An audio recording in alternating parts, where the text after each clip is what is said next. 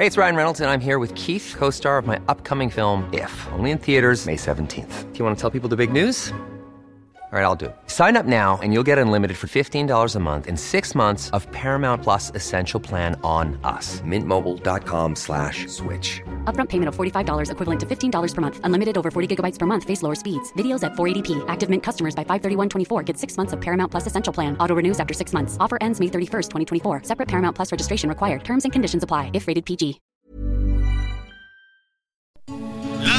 Noticias. ¿Qué tal? ¿Cómo le va? Estás a punto de escuchar Yo soy Javier Alatorre. las noticias con Javier Alatorre. La vamos a pasar muy bien. Comenzamos. I can't get enough, es así, you know, I can't get enough, es como, ya sabes que no, que no tengo llenadera. Eh, Sería más o menos la traducción. Si ya sabes que no tengo llenadera, ¿para qué le buscas? En la J-Lo dice no tengo suficiente, tú sabes que no tengo suficiente. Eh, Me cae muy bien la, Jennifer López, Anita Miguel. Aparte que está guapísima muy, muy guapa. Me gusta además que no anda por la vida vestida de, de chamaquita con colitas y minifalda, ¿no? Se viste como una señora guapísima y tiene una carrera impresionante. Eso sí, es medio distraída en las cuestiones este, Amorosas. sentimentales. Es medio distraída en las cuestiones sentimentales, pero está bien. Entonces ella misma sacó este video con esta canción de que no tengo llenadera o I can't get este, ah, no, can't get enough, ¿no?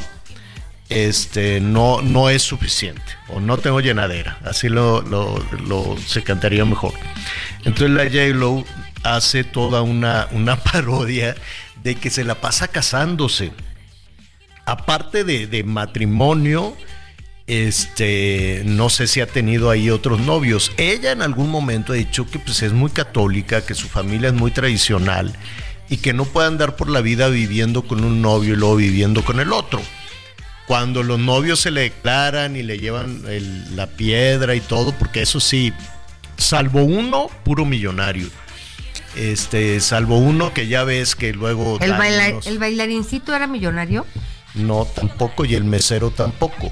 Pero este, ya ves que de pronto dicen, ah, pues si yo tengo suficiente para mantenerlos, pues ¿qué, ¿cuál es el problema? Y tiene toda la razón. Entonces, este, pero ya después se buscó mucho millonario. Nada más que se le se, se distrae muy rápido y luego ya, ¿no? Pero cualquiera le van y le dicen, oye, Yellow, si vas a tener otro novio, no- ¿para qué haces todo el trámite, todo el papeleo? Porque mi familia es muy tradicional y no me perdonarían si no se hiciera pues, con- conforme a todas las leyes de Dios y de los hombres. Entonces se casa y se descasa, se casa y se descasa cada rato.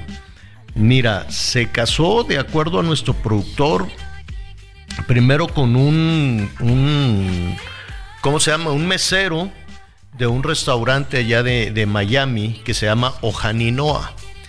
Entonces, pues el, el- el cubano dijo, bingo, de aquí soy, me casé con la J-Lo, ya me van a dar la nacionalidad.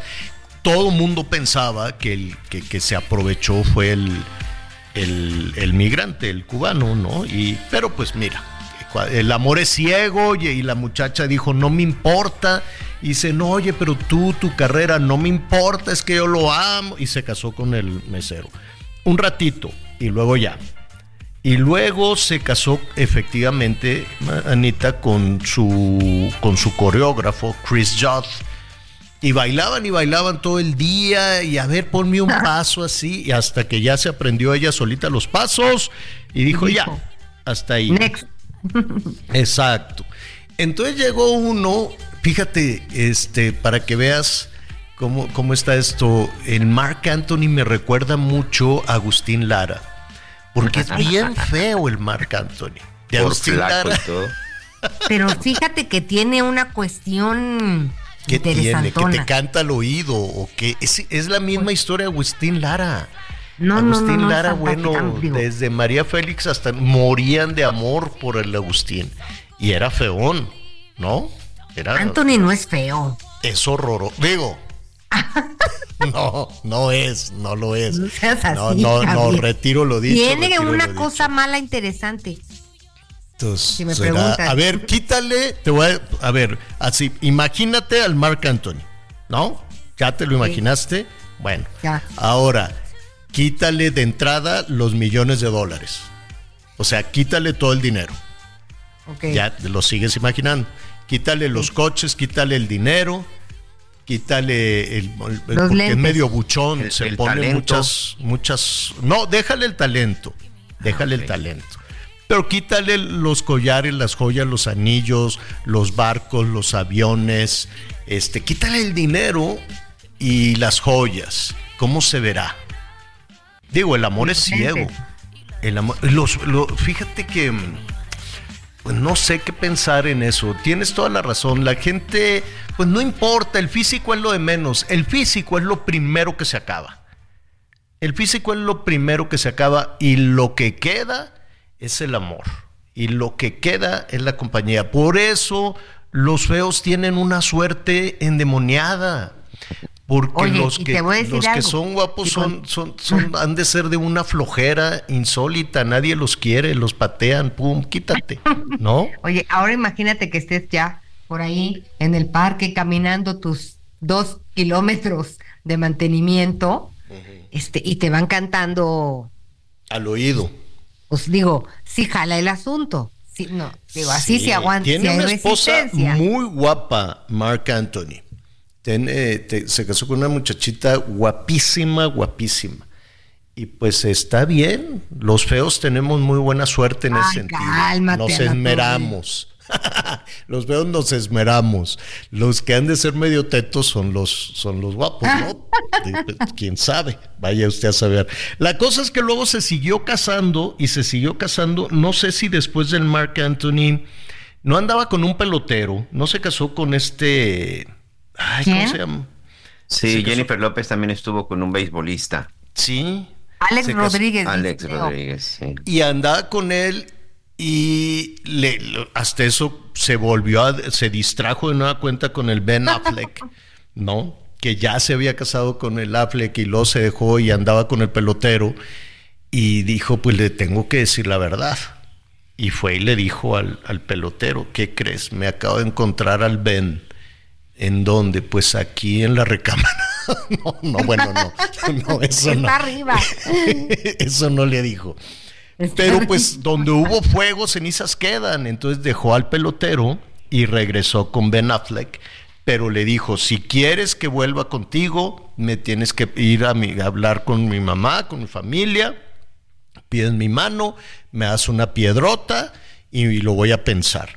Y se volvió a casar, ya está así casada. Que critican mucho al Ben Affleck porque tiene una cara de flojera siempre así de Tiene una "Ah, yo no actitud quiero ir a-". displicente desde que está, va al lado de ella y no sabes si está mamila porque está con ella o está mamila porque Porque a él no le hacen más caso y ella lo No paca. sé. Sí, ¿no? La cosa es que me cae muy bien la J-Lo, entonces hizo un video donde habla de que se la pasa casándose todo el tiempo. Y dice, pues es que no tengo, no tengo este, no tengo llenadera. Es una sátira de su récord de matrimonios, pero ella es feliz así. ¿Qué daño le hace a la gente? Nada. ¿No? ¿Qué daño Oye, y le además hace? pues lo transparenta todo, ¿no? No es que anda Claro. con dos a la vez o para... No, no, no. Claro, claro, claro. Acepta que pues es frágil. de su Oiga, si usted frágil. tiene, si usted tiene un matrimonio duradero, usted tiene un matrimonio, ¿cuántos años llevan de casados tú, Miguelón? 26 años, señor. Fíjate, 26 años. ¿Y tú, Anita? 32. 32 años. ¿Es, es la primera ronda o, o, así como la J-Lo? No, es la primera ronda, pero yo sí le pu- debo de confesar que un día le dije a mi mamá, ¿quién dijo que es hasta que la muerte nos separe? Ah. Que me vengan a mí a explicar. Porque es difícil, digo, hay- empiezas a construir una vida y entonces pues entiendes a la distancia muchas cosas.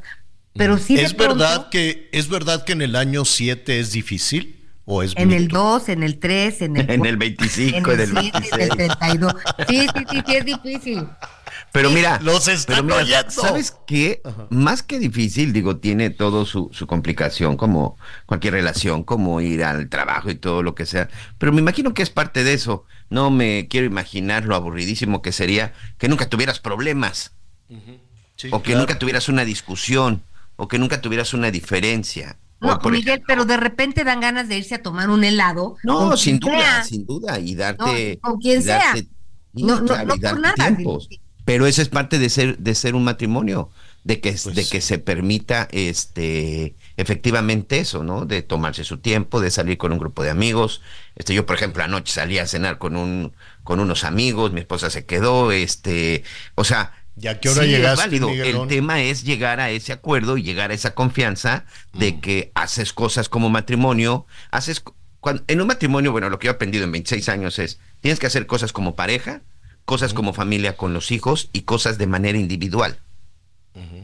Porque Sí, claro. si no, no va a funcionar. Sí, a mí me parece, ¿no? Entonces, hoy, este, hoy, por ejemplo, eh, por la tarde ya mi hija se va a ir, este, también con unos amigos, entonces hoy seguramente será noche de cine, por ejemplo. Sales al cine, llegas, cenas y... Es es decir, sí tienes que ir dando esa variante porque si no, pues no, no, las cosas no funcionan. Javier y Miguel, yo les debo decir que yo sí me merezco una estatua. ¿Por Porque qué? en este mundo, cuando pues yo empecé a trabajar y todo el rollo de ser esposa y ser mamá y ser responsable de la casa, pues mira, tú no puedes estar afuera porque estás en un reportaje, en una entrevista, porque tienes la junta, porque empiezas a trabajar a las 4 de la mañana y luego decir, bueno, es mi tarde de chicas. Entonces, la verdad es que suprimí esa parte muchísimo tiempo, ¿no? Este, ¿Qué? típico que te invitan tus amigas hasta que dejan de invitarte porque nunca Ah, vas. sí, esa historia me la sé. Sí, ¿A po- sí, ¿Verdad, sí, Javier? sí, sí. Entonces se convierte uno en solo vino. Yo el otro día pregunté, le pregunté a unos, a, a- a un amigo que hizo ahí, este, saludos a Oscar Román, que tiene ahí su galería y demás, y estuvo de aniversario. Y entonces le dije, oye, Oscar, ya la gente ya no hace fiestas, ¿o qué pasa? Y me dice, no, sí, hace, todo el mundo hace fiestas. Y yo, ah, ya, no le seguí la conversación. Dije, no, pues todo el mundo lo sigue haciendo hasta que efectivamente invitan. dicen, pues ya, dejemos de invitar a este porque nunca viene, ¿no? Y mucho menos si es entre semana. Y luego llega el fin de semana y te la piensas, ¿no? Porque dices, híjole, tengo tan poquito tiempo libre, este, que es una, que es una complicación. Oigan, ya que nos dieron su, su experiencia, em, ¿qué tal si invitamos a nuestros amigos a que nos digan cómo le hacen? ¿No? ¿Cómo le hacen? ¿Le hacen como la J-Lo? ¿O tienen un, matrimonio duradero? Y si es un matrimonio duradero, si es una pareja duradera, ¿cómo le hicieron? Ya escuchamos a Miguel, ya escuchamos a Anita. Llámenos y díganos. cómo- sería muy bueno que además nos dejara su, un, un mensajito de voz y si quiere que saludemos a, a- a su esposo, a su esposa, a su pareja, con muchísimo gusto lo vamos a hacer. 55 14 90 40 12, 55 14 90 40 12 es el número telefónico que está a sus órdenes, a su disposición. Ah, pues ya, gracias Joaquín. Dice, saludos desde Georgia, en Estados Unidos. Que si es difícil el matrimonio, dice 10 años y lo mejor de eso fue... El divorcio, ¿no? sí. No es cierto. Ay, Joaquín, pero ¿por Ay, qué? Joaquín, ¿cómo eres? Dinos qué, qué fue lo que pasó. ¿Qué, qué, qué, no? Como, hay muchas canciones. Vamos a ir poniendo así algunas canciones de, de que, de, de- de las dos partes, ¿no? De las dos partes. Hay unas bellísimas. México hace unas composiciones. Ayer hablábamos de la misoginia y el narcocorrido y, y el peso pluma y todo eso. Pero si empezamos a revisar las canciones de amor, de- del regional mexicano, wow, no, no, no las de ahorita de mala palabra y que mueve tu quién sabe qué, no, no, no. De amor, de amor, de que se ponían a arrastrar el lápiz y era casi, casi poesía como las de José Alfredo, como las de Agustín Lara, como todos los boleros que tenemos. No, hombre, tenemos un repertorio amoroso que da gusto. Oiga, por cierto, déjeme decirle que está por concluir la maratón este Guadalupe. Es que en, en, en TV Azteca tenemos ahí una, un pequeño asunto de, de que la maratón Guadalupe Reyes se extiende todavía unos días más. Este, yo le agradezco a mis compañeros que están organizando una, una taquiza. Anita, Miguel, los están esperando, ya les van a poner su platito. Entonces, este, hoy concluye la maratón, entonces hoy todavía nos vamos a dar chance y me estaban pasando el eh, aquí Julia que está organizando. Fíjense, nada más, al ratito, nada más para que se les vaya antojando. Va a haber barbacoa y consomé barbacoa. Carnitas, aquí me ponen maciza con cuerito delgado. Mm, No sé si hay cuerito grueso, pero ponen acá. Maciza con cuerito delgado, 15 kilos. Gorditas de achicalada. Mm, me ponen entre paréntesis, es lo que queda en el asiento de la cazuela. Ándale Ah. con el colesterol. Pero ¿es- ¿ese festejo cuándo es? Al rato. Ah, pero a ver, a ver, a ver, a ver. Pero dile a nuestros amigos por qué. Ya Ah, que porque me es mi- el my menú, birthday, ya es me mi quedó cumpleaños claro y- ¿Cuál es ese menú? ¿Eh? Ya, ya me acordé de qué es ese menú que estás diciendo, porque es el menú que tradicionalmente se, se estila para el cumpleaños del señor a la torre, que es próximamente. O sea, Eso. a la torre desde hoy vas a empezar a festejar. Sí, sí, ya, Ya el desde lunes, hoy. pues el lunes tenemos la eso, Pues pachanga. sí, Desde pero desde hoy es una semana de celebraciones. Y como dice la canción, mi gusto es, ¿y quién me lo quitará? ¿Me puede complacer con esa melodía, señor productor? Entonces, 15 kilos de maciza con costillita y cuerito delgado. 10 kilos de barbacoa, no sé cuántos litros de consomé. Gordita achicalada, que esa no la conozco, pero pues también le vamos a entrar, quesadillita de seso. Y luego, deliciosas me ponen aquí. Pastel es de... En los Pastel tacos de, de, conejo, carnitas, de conejito, no sé qué sea Ah, eso. de los- de Cuatro los conejitos de gelatinas. Y dos pasteles más que se van a partir por la tarde, más los que lleguen de matre. ¡Nombre! Entonces ya con eso cerramos muy bien el puente. No, Tienes dos semanas para recuperarte y, y los tamales, porque también las tamalizas las no, hacen y después vamos a hacer otra que vamos a invitar a nuestros amigos porque ya viene el aniversario del programa, el mes que entra. Entonces nos vamos a dar un, un desempance, nos vamos a dar un chancecito con té verde y, y con así algún licuadito de detox para eh, invitarlos al- a la celebración de a la celebración del aniversario. Pues yo quiero aprovechar para darle las gracias a todos mis compañeros del Heraldo Radio, a todos nuestros compañeras y compañeros, ingenieros, las reporteras, reporteros, conductores, ese equipo exitosísimo del Heraldo y también a mis compañeras de TV Azteca que este, la verdad me da mucho gusto, me da muchísimo gusto convivir y sí, todo el mundo sale así ya con, con pancita como de, como de la culebra del principito, pero pues no pasa nada. Ya después vendrá el detox el fin de semana. Este que se les antojó, díganme, les guardo en un topercito. Díganme y les guardo en un topercito. ¿Qué quieren? Gordita, cuerito. yo quiero esa, eso del asiento de la olla, lo quiero. de la chicalada. Sí, son buenísimas, buenísima la chicalada. Dos. Pero de que a estar de pesadona. pastel ¿eh? Del de chochito. Un pedazo de pastel del de chochito. Ah, pastel de chochito. Otro del conejito y una gelatina. Bueno, pues todo eso habrá. 55 14 90 40 12 es el número telefónico que tenemos a sus órdenes, que está a su disposición.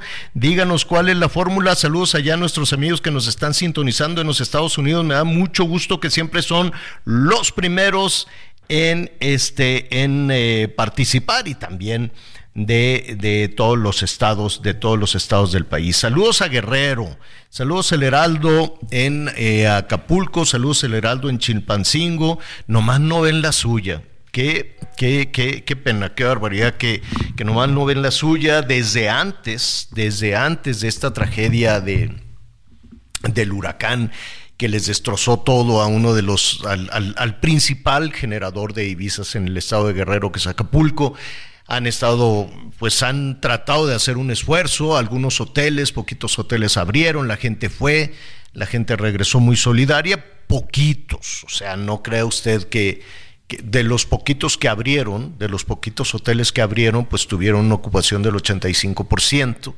pero pues en realidad si uno compara, me estaba diciendo Mara, eh, Mara Lezama, la gobernadora de Quintana Roo, que tienen 130 mil, 134 mil habitaciones. Correcto. 130 mil habitaciones. Y pues, claro, comparado con Acapulco, que se quedó atorado, se quedó atorado en la burocracia, se quedó atorado con políticos, este, con mucha corrupción. Y sabes también que lo peor, que se quedó entrampado con los grupos criminales.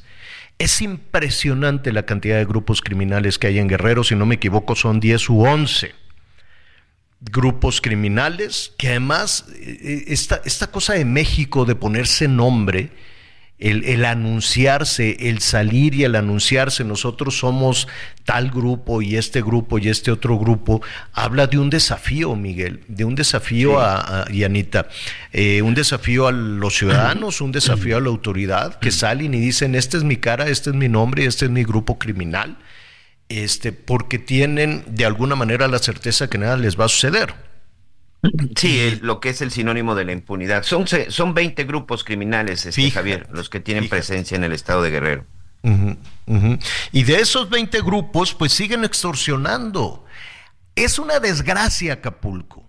Hemos, eh, hemos ido varias veces, nuestros compañeros del Heraldo, nuestros compañeros de Azteca, nosotros mismos, hemos hecho reportajes, hemos hablado con la gente y nos damos cuenta que aquello es, es, una desolación infinita, por muy que la gente sea solidaria y que trate y que regrese, y la gente hace un esfuerzo, va a Chilpancingo, va al mercado, va ahí a los almacenes estos al mayoreo de Chilpancingo, regresan a Acapulco para echar a andar el restaurante, vender desayunos, vender algo de comida, o emplearse en, en, en algún negocio que quede, que quede abierto. Pero Miguel, las extorsiones, los robos, con lo poquito que tienen para seguir adelante, no paran. Y no nada más es en los mercados que les dicen, tú vas a vender esto, tú te vas a poner acá y tú me vas a dar un dinero. Yo lo, yo lo vi con un señor que abrió ahí la camioneta y estaba vendiendo el kilo de tortillas 50 pesos. Y le dije, oye, ¿quién te va a comprar el kilo de tortillas 50 pesos? Y me dice, ya sé, pero es la orden que tengo. Y en eso se acercó un maloso a ver de qué estábamos hablando. Y dije, no, pues no lo voy a meter en problemas, ni me voy a meter yo en problemas con un grupo criminal. Entonces, este, me dijo, pues a nosotros nos traen el, el, la tortilla de Chilpancingo, de donde sea, y la abrimos, abrimos la cajuela y la vendemos a 50 pesos el kilo, y el dinero se lo damos pues a, a los señores que, que, tienen el control de esto. Así, así, ese es, es un ejemplo de la realidad de Acapulco y de los transportistas. Ya están, primero tuvieron miedo, Miguel, y ahora están hartos. Sí, hartos y sobre todo desesperados porque a pesar de las denuncias, es algo similar a lo que ocurre en el Estado de México, en donde, como tú bien narras, pues con todo el tema de la extorsión y hoy que no hay restaurantes para extorsionar, hoy que no hay llantos para extorsionar, que no hay locales en Acapulco, pues están yendo sobre el transporte. Son por lo menos ocho días en los que van a estar haciendo estos paros escalonados, por supuesto afectando la operación y la movilidad del puerto Javier, y en donde, pues por lo menos hoy, no he escuchado que nadie de ninguna autoridad de nivel de gobierno haga alguna referencia de lo que está pasando con los transportistas de Acapulco. Imagínate dentro de cinco meses las elecciones en Guerrero. ¿Quién va a levantar la mano? ¿Quién va a votar con libertad en Guerrero? Y en Michoacán, y en Zacatecas, y en varias partes del país. Vamos a hablar de eso inmediatamente después de una pausa.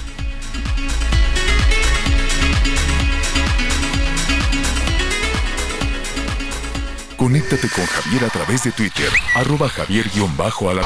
Sigue con nosotros. Volvemos con más noticias. Antes que los demás.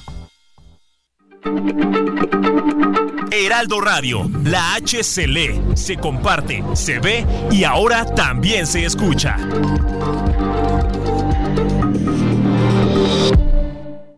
Todavía hay más información. Continuamos. Las noticias en resumen. Fuerzas Armadas rescataron a 61 migrantes de Guatemala, El Salvador y Ecuador en Reynosa, Tamaulipas. De acuerdo con un comunicado, los migrantes fueron hallados en una casa de seguridad en buen estado de salud. Las autoridades no reportaron personas detenidas. La comisionada municipal del partido Movimiento Ciudadano en Jaconda, Michoacán, Miriam Noemí Ríos, fue asesinada a tiros en el municipio de Zamora. La víctima, una mujer transgénero, también se desempeñaba como dirigente del colectivo LGBT Vive Libre Jacona. La ONG Brugada Otis puesta en marcha en Acapulco tras el paso del huracán Otis, asegura que suman 2.185 personas sin localizar. De acuerdo con datos de la brigada, la mayoría de las personas no localizadas tras Otis se concentró en las comunidades de Tres Palos, Apalani, Metlapili, El Aguacate, Apanáhuac, Alta Icacos y Alta Progreso. Hoy el dólar se compra en 16 pesos con 31 centavos y se vende en 17 con 32.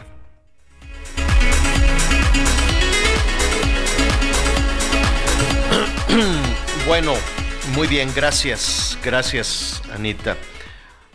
Oiga, pues ya em, llevamos mucho tiempo en campaña, ¿no? Por lo menos dos años, por lo sí, un poquito más, poquito más de dos años desde que se dio el banderazo, pues estamos en campaña con partes ahí un poquito, un poquito nebulosas de cómo puedes financiar una campaña tan larga, ¿no? Y no nada más tan larga la de Morena, también pues todas las, las campañas de, de, la oposición, del PRI, del PAN, pero eso pues ya será un asunto que tal vez y solo tal vez en algún punto, en algún momento nos vamos a, nos vamos a enterar, no nos queda muy, muy claro eso, pero pues nunca ha habido claridad en ese, en ese sentido. Eh, la gran preocupación cuando vamos entrando, cuando nos vamos acercando, faltan cinco meses, poco más de cinco meses para, para esta gran elección. Es una elección enorme. Aquí hemos dicho, digo, si bien ha dominado durante los últimos años la campaña para la presidencia de la República, que está tan larga, que al ser tan larga, pues también es un poquito pues un poquito aburrida, ¿no? De pronto no, no ha sucedido nada, ya, ya, ya eh, de alguna manera la, la, gente le pierde, le pierde interés. En algún momento, quiero suponer, en algún punto va a retomar, va a retomar, eh, van a buscar alguna estrategia en donde pues traten de, de acercarse a la ciudadanía. Pero independientemente de la presidencia de la República, pues se van a, a, elegir, van a competir casi 100 mil candidatas y candidatos. Es una elección enorme, 20 mil cargos de elección popular. Y de alguna u otra manera la percepción es que hay una parte de, por, por, por lo que ha sucedido en elecciones anteriores, por lo que ha sucedido en el, eh, en el gobierno de Peña Nieto, en el, la guerra con Calderón, el gobierno con Peña Nieto, lo que sucedió en las elecciones del 18 del 19, la depuración que el mismo, el, el principal partido político de este país, Morena, ¿no? Decía Jacob, no, pero lo, lo importante era ganar y después vamos a depurar. ¿Habrán depurado? ¿Habrán depurado a todos los que entraron por, con algún interés más allá de, del triunfo electoral a Morena, realmente les dijeron, bueno, pues muchas gracias por tu cooperación, gracias por tu dinero, adiós que te vaya bien, o se quedaron ahí esperando pues tener alguna participación. Ahí me llama la atención todo lo que se ha dicho de cómo se reveló este tema de Marco Cortés, de, del PAN y del PRI, de los acuerdos y que esto es para mí y esto es para ti. Pues yo quiero suponer que las alianzas políticas así son, ¿no? Que, claro. cuando, que Morena también ha de negociar con, con eh, quiénes son los aliados de Morena, los verdes PT y, y Partido Verde. Y el PT, ¿no? Entonces le dice, pues esto es para ti. PT. Ajá, esta, esto es para ti, esto es para ti. Entre la clase política, porque integran un proyecto y dicen, sí, yo te ayudo, compadre, pero pues me has diputado o a ver qué, ¿no? Esto, esto no sorprende. Pero hay una parte eh, oscura y que queda en la percepción, hasta este momento, percepción de la ciudadanía, de que, no, de, de que los malosos, los delincuentes, los criminales, las bandas, pues quitan y ponen candidatas y candidatos. Y, a ver, lo que decíamos hace un momento de Guerrero, que los transportistas están hartos, que los comerciantes ya no pueden con las extorsiones. Las ejecuciones, ah, estaba viendo ahí unas imágenes de un vendedor en una carnicería, llegaron y lo mataron así, ¡pum! Y ya. Y los vendedores de pollo, y eh, tienen el, control que se pueda tener de diferentes cosas. Son, ¿cuántos me decías, Miguel? 11 grupos criminales en Guerrero. 20, señor, en Guerrero. 20. 17 locales y 3 nacionales. Ah, porque ya hasta se distinguen, ¿eh? Sí, los cuáles locales, son los locales y, cuáles son los nacionales, como si fueran empresas. Chiapas, grupos criminales, independientemente del cártel Jalisco y del cártel de Sinaloa, disputándose el control de la frontera, más los motonetos, los, hay, hay varios este, grupos criminales. En Chiapas también es un número importante. Zacatecas, Guanajuato, Estado de México Jalisco, Veracruz, que está ardiendo. A ver, ¿usted realmente cree o, le hacemos como los políticos que, como que nada pasa? que los grupos criminales no van a querer poner al presidente municipal o a la presidenta municipal y que no van a querer tener el control de la seguridad pública que le digan yo te voy a dar el dinero y además del dinero, yo voy a llevar a, la gente a votar y yo les voy a decir por quién voten. Eso, eso lo escuchamos en Baja California Sur, lo escuchamos en Sonora, lo escuchamos en Sinaloa, en la elección intermedia, en el 2021. Y no pasó nada. No se investigó nada, no pasó nada, la clase política hace como que nada sucede. Y no nada más es que quiero tener al secretario de Seguridad Pública, quiero decidir sobre el presupuesto que te van a dar el gobierno del Estado o el gobierno federal.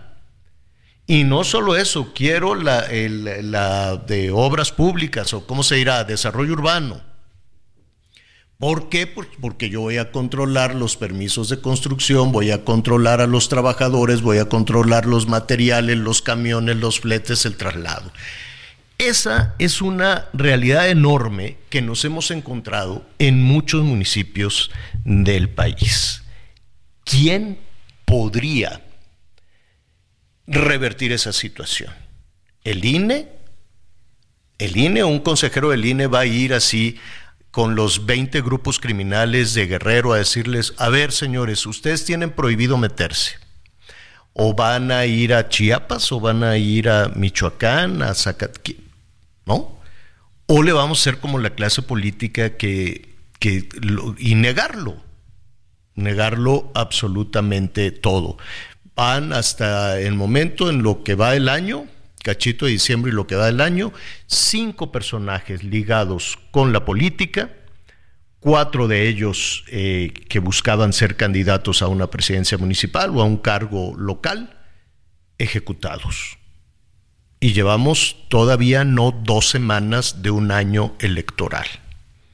Eso es, pues eso es lo que hay. Podemos hacer como que no sucede o eh, suponer que hay algún nivel de autoridad que podría actuar en esto para eh, navegar en ese, en ese tema tan espinoso, tan complicado, pues hemos buscado a Mariana Calderón. Ella es directora general del Consejo Nacional de Litigio Estratégico y ex consejera del Instituto Electoral del Distrito Federal. ¿Cómo estás, Mariana? Qué gusto saludarte. Feliz Año Nuevo. Igualmente, estimado Javier, el gusto es mío, es un honor estar contigo, con Ana María y con todo tu auditorio. Oye, ¿qué, hacemos ante ese panorama? Suponer que nada sucede, esto es solo una percepción, las cifras, los datos del 2021 fueron contundentes en, las denuncias de, y no, solo de presiones, de, chantajes, sino de ejecuciones también de la, entre aspirantes y candidatas y candidatos o algún eh, integrante de su equipo cercano. Pues mira, este es un tema muy delicado, Javier, que trasciende la materia electoral. ¿Por qué? Porque lo vemos en, en nuestra vida diaria, no nada más en, en, en, la actividad que se está dando este año en torno al proceso electoral. Y es un tema de responsabilidad del Estado, es un tema de las instancias en materia de seguridad, de las instancias de procuración de justicia. Y como bien señalas, el INE no tiene ni capacidad ni competencia para ver temas relacionados con el narcotráfico. El, el INE tiene competencia nada más para llevar a cabo los, los procedimientos electorales y para salvaguardar y proteger los derechos político-electorales de los ciudadanos. Entonces, aquí es donde hay una gran responsabilidad del Estado, de, de las instancias que te señalaba de procuración de justicia y de seguridad, y eh, eventualmente sí tiene que haber una fuerte coordinación institucional en los tres órdenes de gobierno y en las eh, autoridades eh, responsables de, cada una de las diferentes competencias, este, pero lo más importante es que se tiene que garantizar la seguridad de todos aquellos candidatos que van a contender en este proceso electoral. Ahora, eh, entiendo que eh, el Estado o el origen, la, la, la, creación del Estado en cualquier lugar del mundo es de, la de proteger a los ciudadanos. Esa es la tarea número uno, el que tenga el monopolio del uso de la fuerza el que eh, garantice la aplicación de la ley y demás. Eh, eh, así es. Pero ¿qué, ¿qué, puede, qué parte del Estado podría em, garantizar este tema de evitar la violencia en un proceso electoral? ¿El ejército, la Guardia Nacional, las policías municipales? O, o, todos, eso por un lado. Y por otro lado, Mariana, en muchas ocasiones dicen, pues es que no, nadie denunció. ¿Y quién, qué, qué personaje, qué candidata, qué candidato en la parte más, más, más desprotegida, que son los municipios, este, pues se atrevería a denunciar? Sí, efectivamente, y como bien señalas, ¿no? Eh, tenemos que, recordar que la función prioritaria del Estado es garantizar la seguridad de las personas. Incluso es la razón primera por, por, por la cual existe eh, unidad ciudadana para, para, crear un Estado. Este, eh, a ver, ¿quiénes son los responsables? Y te insisto, sí, desde las policías municipales, las policías federales, el gobierno federal, el gobierno estatal, eh, el, el, ejército, absolutamente todas, pero ojo, en el marco de las competencias. No hay nada más importante en un Estado de Derecho y más eh, en un Estado eh, como el nuestro y eh, en un país compuesto por municipios, estados y federación que la coordinación institucional. Ese es un eje rector eh, tiene que trascender a los intereses partidistas o a los intereses gubernamentales, la seguridad de la ciudadanía. Entonces, como eje rector, eh, los tres órdenes de gobierno tienen que dejar a un lado los temas políticos que puede haber o los intereses gubernamentales y trabajar en conjunto por garantizar que todo el proceso electoral se lleve de la mejor de la mejor manera posible, ¿no? Este eh, es muy importante también la alerta ciudadana. Fíjate que a veces los ciudadanos estamos ajenos a los procesos electorales o no, no creemos que es relevante nuestra participación. Y nosotros no nada más vamos a participar eh, yendo a votar, ¿no? Este, el próximo 2 de junio, sino también tenemos que participar siendo garantes y vigilantes de lo que está pasando. Eh, acudiendo a las instancias de procuración de justicia, esto es a las fiscalías estatales, a la fiscalía eh, General de la República, a la FICEL, que es la, instancia de la Fiscalía General de la República que ve delitos electorales, y formulando las denuncias. Tenemos miedo a hacer uso de estos estas herramientas de protección, estas herramientas de, ciudad, eh, de denuncia ciudadana, y las tenemos que hacer valer tanto en el ámbito electoral, por lo que pudieran ser tal vez delitos electorales, o como en el ámbito de la seguridad. Entonces los ciudadanos tenemos una función bien importante y aquí, aquí hago un llamado a la ciudadanía para que nos volvamos parte de este proceso electoral y parte de garantizar que se lleve de la mejor manera posible. Y cualquier eh, candidato que sienta violentada su seguridad tiene las instancias de denuncia correspondientes, ¿no?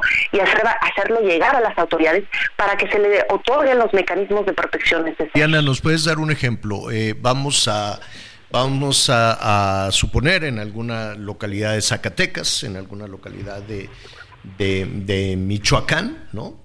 Este, una persona se da cuenta de pues alguna situación irregular, un ilícito o un delito. ¿A quién le dice? ¿Quién es la instancia correspondiente? ¿A, dónde se acerca? ¿A la policía? ¿A, ¿Al INE? No, es, a, lo que voy con esto, perdón que insista, es que tienes toda la razón. La primera parte son los ciudadanos quienes tendríamos que, actuar. Lo que no es visible es la ventanilla correcta. No, no, no, no, no queda muy claro quién, quién tiene la capacidad de garantizar que el proceso electoral será limpio. Más allá del discurso y que el INE y que el árbitro, que, que por cierto nadie de los políticos, de las candidatas le han hecho caso al INE. Vamos a ver ahora que salgan los ya todos los, los eh, otros 20 mil candidatos, a ver si le hacen caso, ¿no? Eh, claro, y, voy a empezar con el último tema que tocas. Es bien delicado lo que afirmas de nadie le está haciendo caso al INE, nadie de los candidatos. Aquí todos los ciudadanos tenemos que ser vigilantes de esto. Nosotros necesitamos y debemos de exigirle a los precandidatos, a los candidatos en su momento, a todos los actores políticos que obedezcan a la autoridad electoral. Es el beneficio de nosotros. La autoridad electoral está creada para garantizar que se apegue todo el actuar de los de los actores políticos al marco legal y constitucional. Entonces, ojo, justo esa es la importancia del voto. Si tenemos actores políticos que están violando la ley, que están cometiendo eh, delitos, que están cometiendo ilícitos, entonces nosotros como ciudadanos tenemos que castigarlos en las urnas. ¿no? Porque nosotros queremos que se cumpla con la ley, porque es la única forma de vivir en un Estado de Derecho y en paz y armonía. ¿Por qué el día de hoy puede haber mucho más causas de ilícitos o de delitos? Porque no sancionamos a nuestros actores políticos con nuestro voto, con el ejercicio del voto. Entonces, pues pasa desapercibido, volvemos a votar por por, por los mismos, ¿no? Sin que tenga ninguna consecuencia. Entonces, eso es muy importante. ¿Cómo podemos nosotros como ciudadanos eh, ser garantes o vigilantes de que se cumpla con la ley y evitar que los actores políticos estén violentando la ley? Pues con el voto. Ese es el mejor ejercicio de cómo nosotros los, ciudadanos podemos participar. Pero bueno, ahora regresando al tema de la denuncia, ¿no?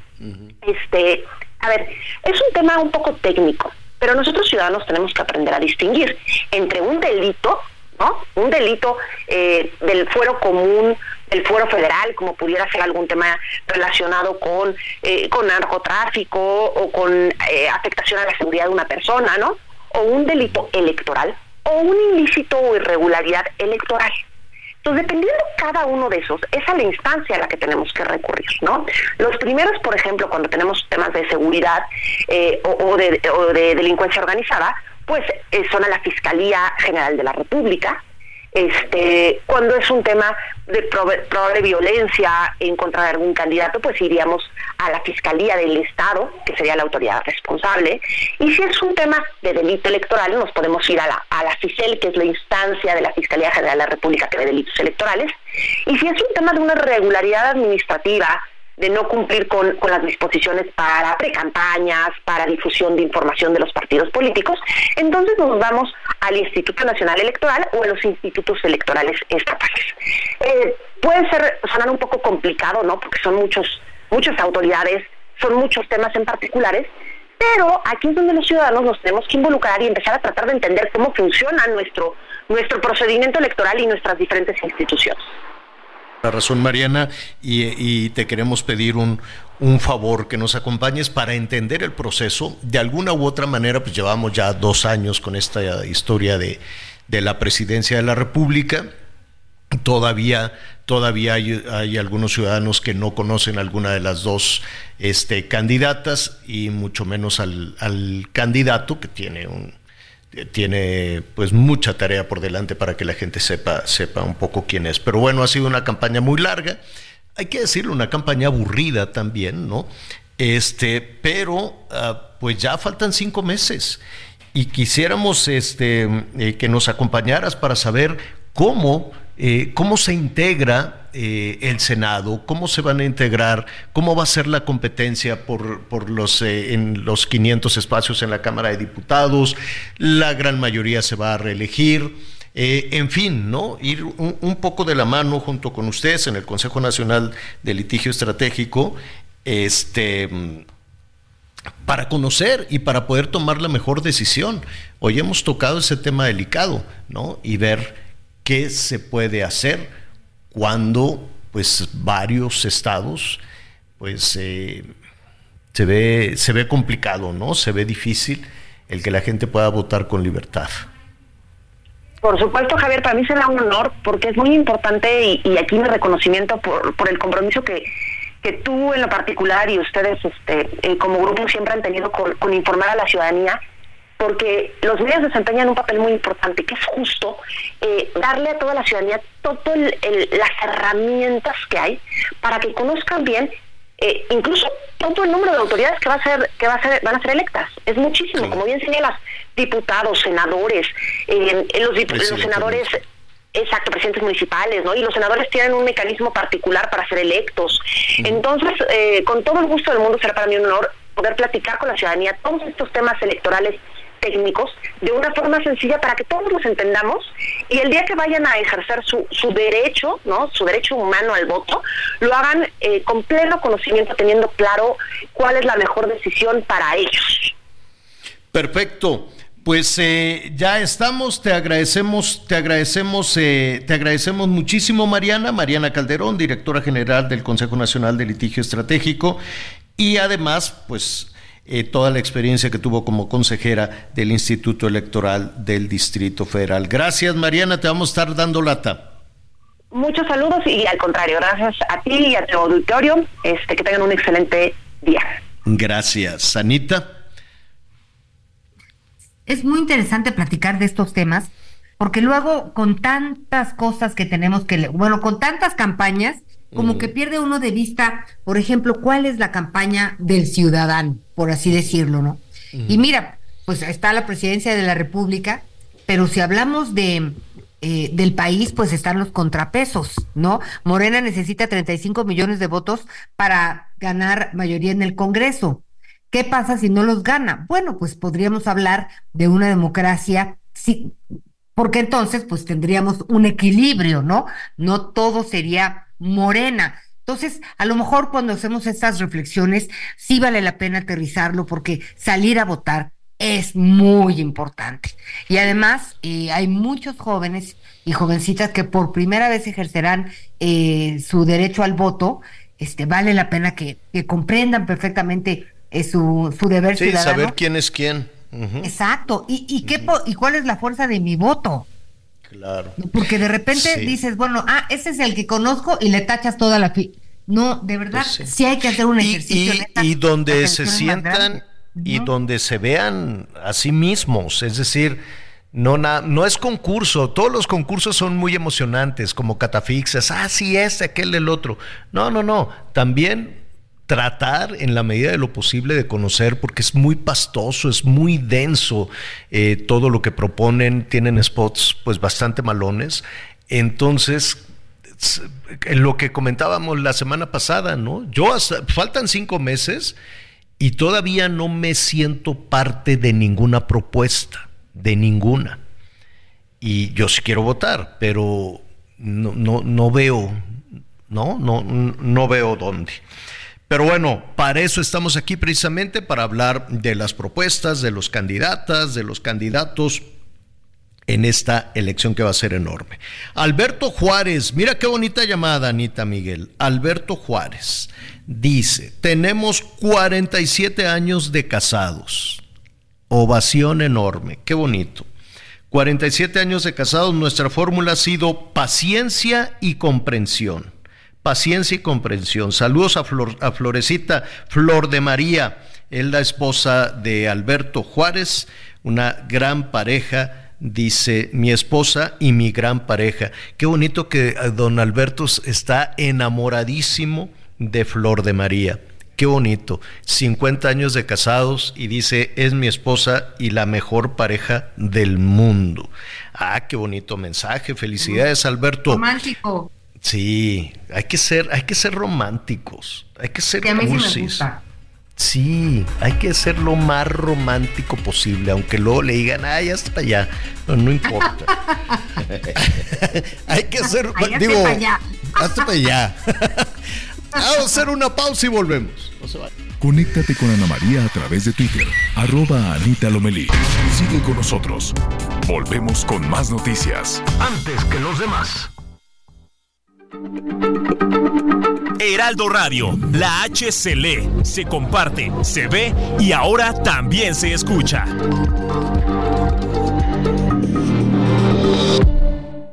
Todavía hay más información. Continuamos. Las noticias en resumen. El ex titular de la Unidad de Administración y Finanzas de Segalmex, René Gavira, tramitó un amparo en contra de la vinculación a proceso que se le dictó Many of us have those stubborn pounds that seem impossible to lose, no matter how good we eat or how hard we work out. My solution is PlushCare. PlushCare is a leading telehealth provider with doctors who are there for you day and night to partner with you in your weight loss journey. They can prescribe FDA-approved weight loss medications like Wagovi and Zepbound for those who qualify. Plus, they accept most insurance plans. To get started, visit plushcare.com slash weight loss. That's plushcare.com slash weight loss. por la compra ilegal de certificados bursátiles por 100 millones de pesos con dinero del organismo.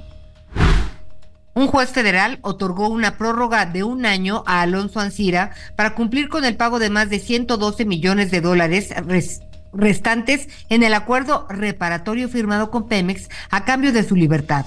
La defensa del empresario explicó que la demora en el pago se debe a la actual etapa de reestructuración que atraviesa Altos Hornos de México.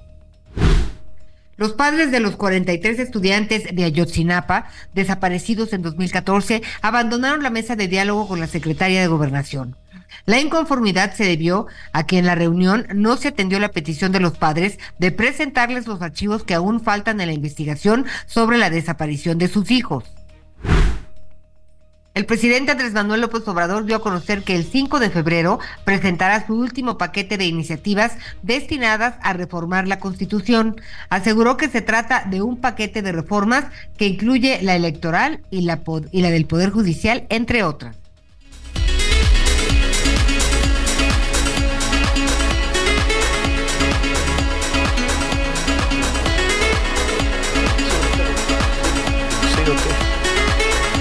Bueno.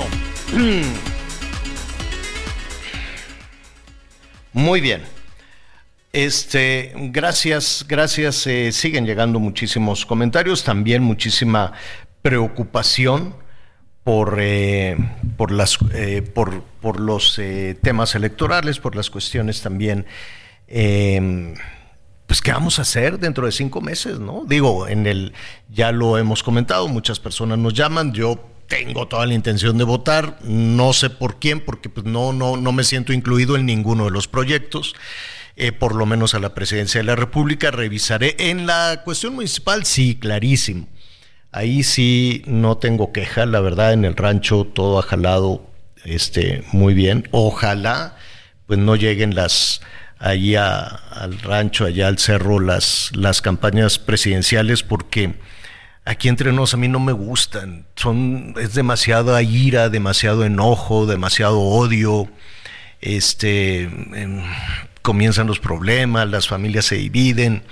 Realmente los políticos por alguna razón dejan una estela de, de odio, de división, porque de algo- entiendo, quiero suponer que ese es su combustible, ¿no? Quiero suponer que a partir del conflicto, pues, este, van, van poniéndole, pues, de alguna manera materia prima a su, a su proyecto. Entonces, ojalá, sí fue por ahí una de las candidatas, y, y bueno, pues, pues sí, yo entiendo que tienen que ir a, a todos lados, pero a mí no me gustó, honestamente. No, no, no. Estamos como muy, como muy tranquilos, muy en paz ahí en el cerro y ojalá, ojalá no, no, no se contamine con, con toda la competencia electoral. Hablábamos de que en el caso de Guerrero, donde hay 20 grupos criminales, pues imaginarse el proceso electoral en, en 20 grupos criminal, con 20 grupos criminales, pues va a ser una, una es, debe, seguramente va a ser una situación terrible. En Pero Guerrero, primero, Javier, primero que puedan instalar las casillas, ¿no? Sí, Porque claro. Esa es otra. Y la otra, pues eh, entiendo que, por ejemplo, eh, Movimiento Ciudadano no va a registrar o está considerando que no registrará candidatos en eh, que no consider- que no va a registrar candidatos en Guerrero. En los casos de Michoacán me llamó muchísimo la atención la decisión que ya anuncia eh, Lupe Mora, Guadalupe Mora, es el hermano Hipólito. La familia Mora ha vivido una verdadera tragedia enfrentándose con la violencia. Este, y Guadalupe Mora, el hermano Hipólito, dice, yo sé los riesgos que estoy corriendo, yo sé lo que significa el crimen organizado en Michoacán, él mismo ha dicho que el crimen organizado tiene control de todo, tiene control desde las tienditas, los productos, tienen un almacén y dicen, eh, fijan los precios, fijan los productos y es, eh, es no tener paz desde hace muchísimo tiempo. Y si no me equivoco, él se va a registrar por el PRD, creo. Lo vamos a buscar también para que nos, para que nos platique. Y ha declarado, tanto en redes sociales como en algunos medios con algunos colegas, pues que efectivamente eh, está amenazado, que no podrá hacer campaña como él quisiera en algunos ejidos, en algunas comunidades. Este, Porque de hecho él va por la alcaldía de Buenavista, en donde Eh. vive, donde vive su familia, donde mataron a su hermano, Javier. Ahí mataron al hermano, ¿no? Ahí mataron a Hipólito. Correcto. Y está amenazado ahí, ¿cómo se llama el grupo criminal? ¿Los Viagras o...? Sí, efectivamente son los Viagras con los que han sido todo el... Y gente que está aliada al cártel de Jalisco. Eh, y, y pues ya se va, se va a registrar, ya se están registrando algunos candidatos y algunos pues con la, eh, pues sabrán de alguna manera los riesgos que están corriendo, como Lupe, como Guadalupe, ¿no?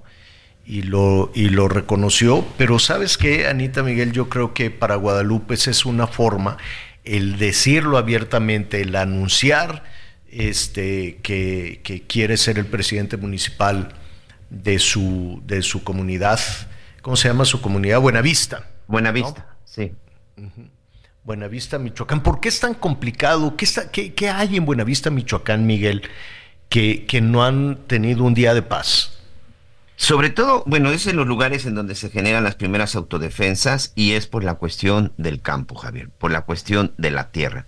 Es uno de los lugares en donde en algún momento pues eh, los delincuentes, los narcotraficantes sembraban más marihuana, amapola y empezaban a quitarle pues las tierras, empezaban a quitarle sus propiedades a los campesinos, a la gente que se dedicaba pues a la siembra de otras cosas, como aguacate, como papaya, es decir, otro tipo, otro tipo de siembras. Y es ahí precisamente donde empezó el problema, que les empezaron a quitar sus tierras, que les empezaron a quitar sus campos, que les empezaron a quitar sus ranchos, también tratando de controlar el tema de la ganadería y es cuando surgen las autodefensas, además de que están centrados en la famosa tierra caliente de la zona del estado de Michoacán, en donde los cultivos de, droga es por donde tienen que pasar y también en donde pues muchos se, se, se efectúan, donde mucha droga se cultiva. Pues ahí está, ya levantó la mano, ya veremos eh, eh, si es el único candidato, quién más, ¿no? ¿Quién más quiere disputarle a Guadalupe Mora la presidencia municipal de Buenavista? Y ese quién más, pues qué- triste, ¿no? Qué pena que la, que la otra persona que pueda levantar la mano, pues pueda tener ahí un halo de sospecha, ¿no?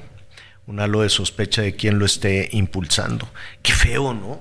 Qué, mal que, que para muchas candidatas y candidatos, pues la percepción no va a ser muy buena, ya desde ahorita, ¿no? La percepción no va a ser muy buena de decir, ah, pues es que este es candidato de tal grupo, es candidato de tal grupo, independientemente de su militancia partidista.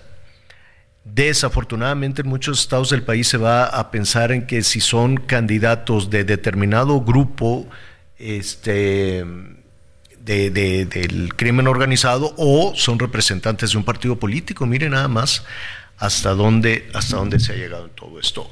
Eh, es lo que está sucediendo ya estaremos hablando en un momento, en un momentito más. Eh, le decíamos, regresando ya finalmente para, para, cerrar el tema de Guerrero, que eh, hay, em, pues, mire, no solo hay que ser solidarios y apoyar, desde luego, para poder recuperarse. Y me queda muy claro que la gente se quiere recuperar. Algunos buscan empleo, pero por otro lado también, pues hay negocios que se quedaron sin gente y la gente pues, migró, se fue a buscar. Este, algunos que tenían la experiencia de servicios turísticos, por ejemplo, dijeron, no, pues yo me voy a mover a Ixtapa, yo me voy a mover al Caribe, me voy a mover a la Riviera Maya, o me voy a, a, la zona del Pacífico, me subo hacia Puerto Vallarta, ¿no? En fin, se fueron a buscar nuevas, este, nuevas, nuevas oportunidades. Sin embargo, la gente que se quedó, la gente que sigue tratando de echar adelante, de sacar adelante a Guerrero, no nada más Acapulco, está batallando muchísimo. Y lo escuchamos, eh, e, incluso, e incluso lo escuchamos en una mañanera, cuando algunos colegas, algunos colegas reporteros, pues decían, ¿no? Pública y abiertamente, a ver, las extorsiones y los asaltos están a la, a la vista de todos, a la luz del día en las autopistas, en las carreteras y en las calles de Acapulco. ¿Qué está pasando ahí? Vamos a, platicar en este momento con nuestro compañero Francisco Rodríguez. En un momentito ya viene. Lo vamos a enlazar ya, señor. ahí, viene, el ah, compañero, en un ah, momentito. Ya nos vamos a enlazar. Ah, bueno. Eh, ah, ok, ya, aquí no está. Fíjate que sí es un problema, es un problema grave en donde se repite una vez más. Acapulco, por supuesto que no es la punta del iceberg de lo que sucede con el transporte, Javier. Lo vimos ya en el Estado de México. En su momento lo vimos también en la zona, en la zona de Michoacán. Y incluso Veracruz también en algún momento, en algunos municipios se denunciaba. Es decir, llega un momento en que los criminales, pues no solamente se conforman con el asunto de vender droga y, o de estar extorsionando comercio, sino también al final se van sobre el transporte público. Y hoy lo que pasa en Acapulco, este que platicaba yo con un transportista que lamentablemente no nos quiso este, dar una entrevista por miedo, Javier, porque esa es la realidad, tienen miedo. Hoy lamentablemente no hay quien se atreva a levantar la mano como un vocero. A su líder lo mataron, que precisamente es parte de las movilizaciones, y el tema es, insisto, que se sienten solos. Ya lo denunciaron, ya lo reportaron y nadie de los tres niveles de gobierno, ni la presidenta municipal, ni la gobernadora, ni mucho menos desde, las, desde el ámbito federal, les han hecho caso. Y esa es la desesperación, porque dicen, ¿qué hacemos? ¿Qué hacemos para poder salir a trabajar si no nos garantizan la seguridad? Insisto, ahí está el caso del Estado de México. Chiapas también hicieron lo mismo, Javier incluso creando grupos de autodefensa. Ya tenemos, me parece, en la línea sí, compañero Francisco. Las autodefensas ahí en Chiapas o en el Estado de México, ¿no? Que salen a trabajar y este y ellos mismos se van eh, protegiendo cuando van trasladando a la gente, cuando van trasladando al transporte público. Francisco Rodríguez es nuestro compañero afiliado del Heraldo allá en Guerrero. Qué gusto saludarte, Francisco. ¿Cómo estás? Feliz año nuevo. ¿Qué tal, Javier? ¿Cómo estás? Buen día. Feliz año también para ti, para toda la familia y para todos los mexicanos que nos escuchan. Oye, Francisco, ¿cómo, cómo arranca? ¿Cómo arranca Acapulco? Sé que daban unas cifras, yo entiendo que se quería manejar este, este mensaje un poquito optimista de, de recuperación, aunque pues no deja de ser complicado, ¿no? Porque de pronto decían 85% de ocupación hotelera. Eh, a ver, vamos despacio. 85%. de ocupación hotelera, pero ¿de cuántas habitaciones? Ah, eso te iba a preguntar. 25 eh, mil eh, útiles. Hoy solamente teníamos tal vez 5 mil, 4 mil. Y, y basadas en esas es el porcentaje que, se tiene. Entonces, pues prácticamente eh, sí están diciendo la verdad, pero con un número menor de, habitaciones que. Claro. ¿Cuántas se tenía? ¿Cuántas se tenía hace un año, en el año nuevo del año pasado? No tengo ese dato preciso, pero ahorita creo que están como cuatro mil habitaciones, algo así, más o menos. Eh, entonces, basado en eso, es el porcentaje que la autoridad está, yo creo que, informando. Pero a pesar de todo eso, Y a pesar de que la zona diamante está totalmente devastada, la zona diamante, la zona hotelera, no la zona habitacional, donde está la unidad Luis Donaldo Colosio y, todas esas colonias, esas están bien, pero lo que es la zona habitacional eh, que está en la playa, esa está totalmente devastada. Digo, a pesar de eso, hubo, hubo una afluencia no mala, no estuvo eh, como yo lo esperaba, yo esperaba que, no iba a haber absolutamente nadie, pero a pesar de eso, sí hubo algunos cuantos visitantes que vinieron a, Acapulco, entonces no estuvo tan mal. Yo, yo esperaba unas, unas cifras aún peor, pero no, no estuvo tan mal. Ahora, eh, hemos escuchado ¿no? que se hacen esos esfuerzos, qué bueno que hay negocios que, que están tratando de, de, recuperarse, negocios de servicios, evidentemente, algunos restaurantes, pequeños restaurantes, las cadenas hoteleras, algunas cerraron y dijeron, paciencia, nos vamos a tardar dos años.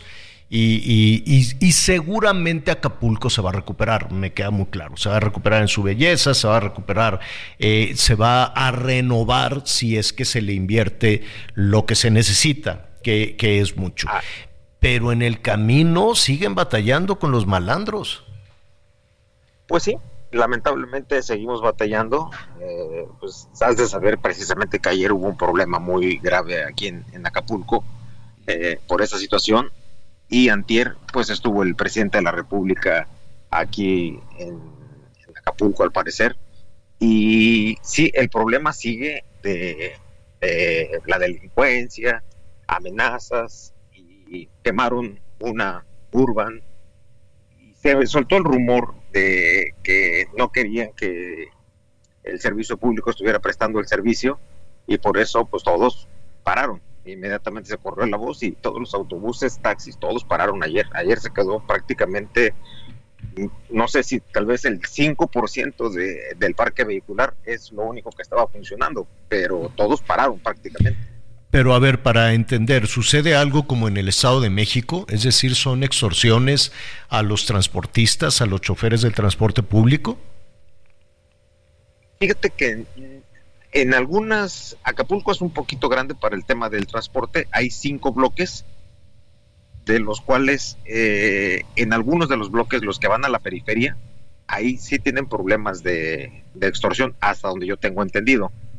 Y se suscita eh, un problema que mataron a una persona y es por eso que se corre el rumor que no querían que nadie trabajara hasta que hubiera algún acuerdo, algún arreglo, algo así pero son solamente rumores. Pero mientras es sí o es no, pues tú sabes que los operadores dicen, ¿sabes qué? Pues prefiero mejor no salir a trabajar y muchos propietarios de autobuses y de taxis tomaron la decisión y de Urbans tomaron la decisión de no salir para evitar el riesgo de que les incendien sus unidades.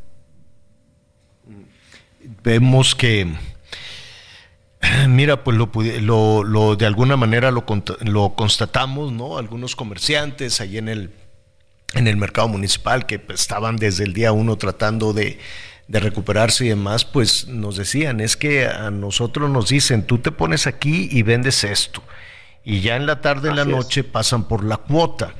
¿A qué, a qué voy con todo esto? Y desde luego que entiendo la, la, la complicación, sobre todo, sobre todo de la denuncia, es... Eh, eh, Francisco, siento que un comerciante, que una persona que se quiere eh, recuperar, ya sea en un puesto de mercado o en un negocio de lo que tú quieras que, que, que esté ofreciendo servicio en Acapulco o en el transporte público, pues tampoco queda muy claro la ventanilla para denunciar y para sentirse protegido. No, es totalmente, tienes toda la razón ahí, no, no está muy claro ese tema para la la protección para el anonimato, digamos, ¿no? Entonces, no, no, no queda claro. Pero fíjate que a pesar de, de, los esfuerzos que está haciendo la presidenta municipal, a pesar de los esfuerzos que está haciendo la gobernadora, pues los problemas eh, persisten. Lamentablemente, eh, en este caso es mayor esa fuerza que la fuerza eh, estatal o municipal. Yo creo que debe intervenir el gobierno federal con toda la fuerza, así como eh, están no sé cuántos miles de, guardias nacionales repartiendo despensas y colchones, yo creo que deberían estar preocupados también por la seguridad de todos los que aquí vivimos y todos los que aquí tenemos alguna actividad laboral, porque pues los vemos eh, eh, a los militares, a los de la Guardia Nacional, con las banderitas rojas en los cruceros, porque no sirven los semáforos todavía, dando vialidad, cuando esa no es su función. Realmente la función de, la federación no es dar vialidad.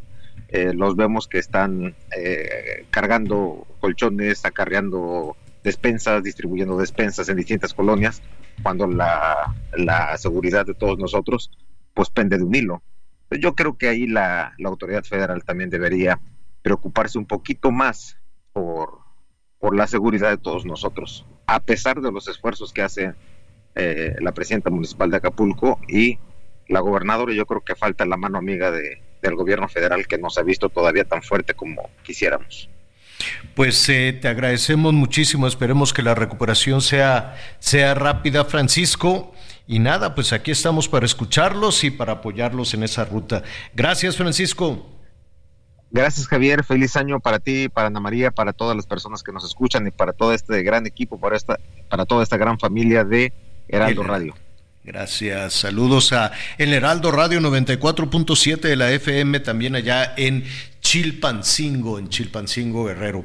Oigan, eh, muy rápidamente, con todo este tema de, Ecuador, eh, aquí hablamos de cómo el presidente Daniel Novoa es un presidente muy joven, es un este, presidente que surgió también de un proceso electoral muy violento, mataron a uno de los candidatos y tienen un problema durísimo en Ecuador que tiene que ver con los grupos criminales que están relacionados también con, eh, con los grupos eh, en México, con el cártel Jalisco eh, y con el de Sinaloa.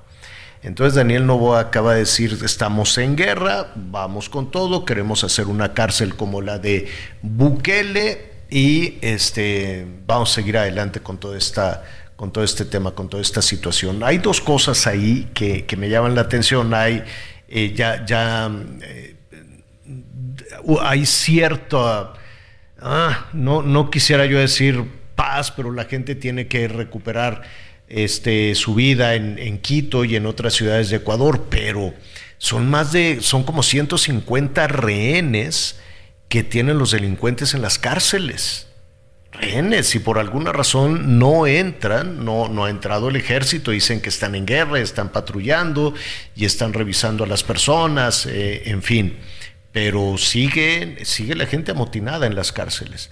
Y en ese sentido, Daniel Novoa, el presidente, eh, dijo, ¿saben qué? Les dijo hoy en la mañana muy temprano, vamos a, subir los impuestos. Y la gente así todavía aturdida con con el tema de la violencia, las balaceras y que se metieron al canal de televisión y demás. ¿Cómo? ¿Cómo Novoa? ¿Cómo presidente? ¿Por, qué nos va a subir ahorita los impuestos? Porque todas las guerras cuestan dinero, dice. ¿Cómo? Sí, y como ahorita tengo una guerra, tenemos una guerra contra los malosos, contra estas organizaciones del narcotráfico y demás, pues vamos a subir del 12 al 15% el IVA porque tenemos que financiar la guerra contra, contra los malos. Em, vamos a ver cómo lo, cómo lo toma la ciudadanía, todavía lo tienen que mandar a los legisladores, lo tienen que mandar al, Congreso de, Ecuador, porque dijo, pues es que para enfrentarlo, pues no tengo con qué, o tiene ahí un ejército que, como sucede en muchos países de, América Latina, donde los grupos, los eh, grupos de, delincuentes en muchas ocasiones pues tienen una cantidad de armas y de cosas. ¿Cómo le dicen a los vehículos esos que arman los... ¿Los blindados? Pillados. Ah. pero ¿cómo les dicen los... No, no, no, los criminales hacen, les dicen monstruos. Ah, las bestias. Bestias. Les dicen, bestias? Les dicen bestias, sí. Entonces yo, yo me quiero imaginar que esto, estos dos son dos grupos criminales, eh, debe haber muchos, pero dos los que están relacionados con el narco mexicano. Y por lo que está diciendo el presidente Novoa, pues están mejor equipados que el ejército ecuatoriano. O por lo menos esa, esa, es la impresión, esa es la impresión que está, que está dando y dice, pues ni modo, tienen que pagar, no hay dinero, ¿quién paga? Pues que paguen los ciudadanos, ¿cómo? Súbele los impuestos, ¿cuánto? Pues 3%, súbele de 12 a 15 y de ahí con lo que sobra vamos pagando también este, ¿cómo se llama? La parte de la deuda, pero nos lo vamos a gastar en equipar. Dice que tampoco tiene policías y tampoco tiene militares. Entonces los, los quiere eh, contratar, pues decirles, oigan, ya les vamos a pagar más, ya van a tener este con qué enfrentar a la delincuencia, al crimen organizado. Es inevitable, Anita Miguel, que de esa forma hagas un símil, por ejemplo, con las policías municipales en nuestro país, ¿no? Con las 2.500 Mira, si sumas a todos los policías municipales, es un ejército enorme, serían como medio millón de efectivos. Correcto. Como medio millón de policías municipales, es, es un ejército enorme. Nada más la Ciudad de México aporta más de 100 mil, pero es que está regresando de la pausa, lo platicamos. Lo hablamos después de los anuncios. Conéctate con Miguel Aquino a través de Twitter, arroba Miguel Aquino. Toda la información antes que los demás. Ya volvemos.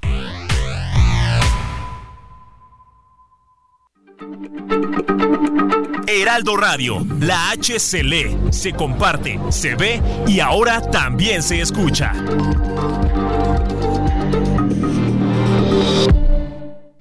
Todavía hay más información. Continuamos. A partir de las 12 del día de este viernes, quedará habilitada la plataforma para registro de personas que cumplen con el perfil de grupos vulnerables para recibir la vacuna de manera gratuita contra el coronavirus en Jalisco. Se iniciará con la vacunación a personas adultas mayores, niñas, niños y adolescentes que están en albergues o refugios, asilos y aquellos bajo resguardo del gobierno estatal. El periodo de aplicación a este grupo será del 16 al 23 de enero. El resto de la población que participe en esta campaña podrá hacer la cita a través de la plataforma, aunque se las arrojará para después del 23 de enero.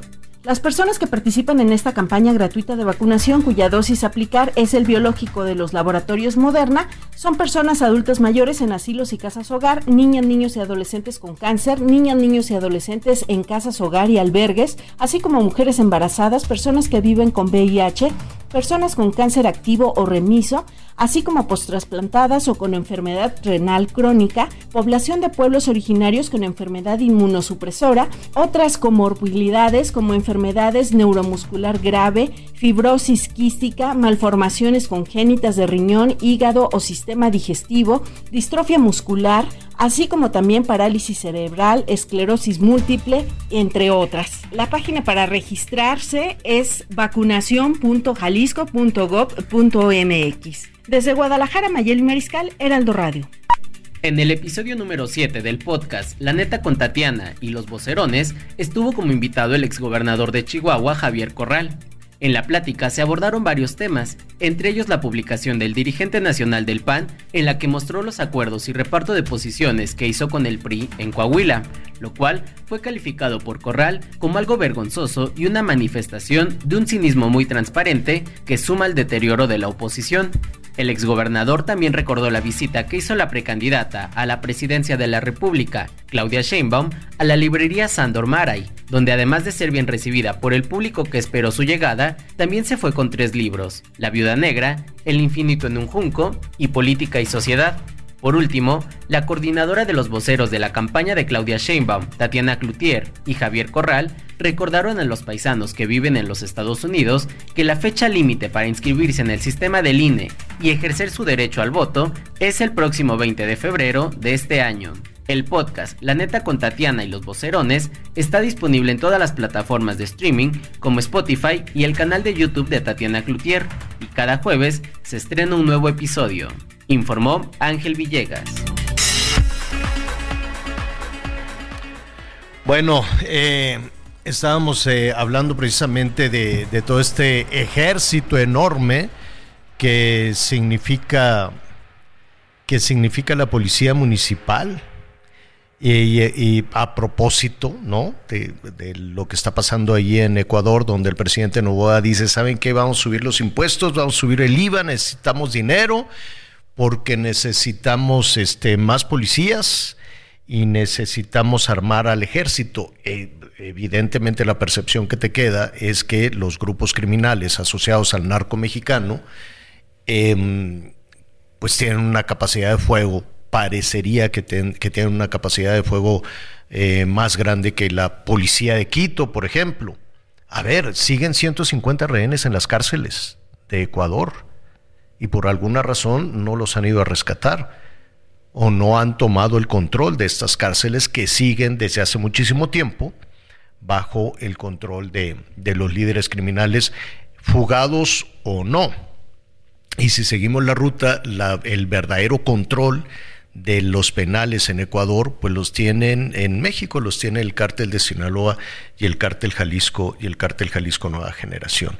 Y eso es inevitable hacer una referencia al medio millón, Miguel, medio millón de policías municipales tenemos en México. ¿La Ciudad de México cuántos tiene? Pues mira, calculando este, hasta los de la bancaria, alrededor de 100, 110 mil, Javier. ¿Y ni así? A ver. Sí, es la, la policía más robusta de todo el país.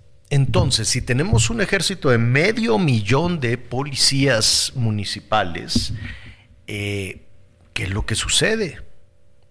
porque estábamos hablando de que en el siguiente proceso electoral, que falta ya nada, la parte más vulnerable van a ser los municipios, donde los delincuentes van a decidir quiénes son las candidatas, quiénes son. No en todos los casos, me queda claro, no en todos los casos, pero con la experiencia del 21, con la experiencia de Baja California, de Sonora, de Sinaloa, del Estado de México, en fin, este, la percepción es esa, ¿no? De qué y qué es lo que estarían buscando. Ah, yo voy a poner, yo te voy a hacer ganar, yo te doy el dinero, yo te llevo a los votantes, no, yo te quito a los candidatos de enfrente para que ganes, pero quiero tener el control de la policía municipal y quiero tener el control del desarrollo urbano y quiero tener el control de los permisos, los permisos de construcción, los materiales, esto, aquel, el otro. En la parte más olvidada y más lejana de la Ciudad de México la parte más olvidada son los municipios. Porque la Ciudad de México, ¿no? la sede de los poderes federales está muy preocupada en sí misma. No, no en, la calidad de vida de los ciudadanos. Cuando digo la Ciudad de México me refiero al gobierno federal. El gobierno federal no le interesa a los municipios, solo le, solo le interesan en las temporadas electorales, efectivamente. Pero después de eso, Vea los presupuestos, vea el abandono. Están absolutamente alejados de todo esto. Y bueno, pues hay que votar. Eh, habemos, ya lo decíamos, ¿no? Algunos donde, pues sí, queremos votar, pero que no, no nos sentimos considerados, no estamos tomados en cuenta, o por lo menos por lo que he escuchado en estos años de campaña para la elección presidencial, pues no, no, no hay nada para mí, no hay nada para un sector, un sector de, la población. Va a ser una, elección enorme, son aproximadamente 100 mil candidatos y se va a renovar también la Cámara de Diputados, se va a renovar también el Senado. Jorge Carlos Ramírez Marín está compitiendo también por un escaño en el Senado de la República eh, y me da muchísimo gusto saludarlo. Jorge Carlos, ¿cómo estás? Qué gusto saludarte. Muy bien, querido Javier, Ana María, muchas gracias. Gusto saludarte. A tus órdenes. Oye, eh, ¿cómo, ¿cómo será esta, esta competencia? ¿Es fácil, es sencilla? Tú ya conoces el, tema legislativo, has estado ahí, eh, si no me equivoco, mm, como diputado en dos, en tres ocasiones. Tres veces he sido diputado federal dos veces he sido presidente del Congreso y pues ahora senador. Y eh, pretendo reelegirme como senador. Yo gané la elección, de hecho fui el único en el entonces PRI que ganó la elección por tierra. Y ahora ya desde otra fuerza política, el Partido Verde, que también me propuso, en aquella ocasión fuimos en coalición con el Verde, ahora participo en esta coalición buscando nuevamente la confianza en la gente. Pero por Morena o por el Partido Verde o, por el Partido Verde. Por el Partido, Partido Verde. Eh, ¿Cómo? dime algo. Eh, te va a sonar tal vez un poco, un poco cándida esta, esta decisión, pero ¿cómo se decidió? Este, que tú, tú, esta fórmula, ¿no? Esta fórmula de Jorge Carlos eh, Ramírez, Ramírez Marín y Verónica Camino Farjat. ¿Quién, quién lo decide? ¿Es, ¿Es, verdad que esto se palomea? ¿Lo palomea Claudia? ¿Lo palomea el presidente? ¿Quién decide quiénes son los candidatos? Mira, no me consta que el presidente, no creo que así sea, porque pues del, delegó esa responsabilidad y creo que es lo correcto además. Pero obviamente quien va a ser presidente pues tiene que dar su opinión sobre quiénes van a ser los que la acompañen en la campaña. Yo espero que sí haya dado una opinión y que además haya dado una buena opinión sobre mí, porque es parte de su tarea como candidata.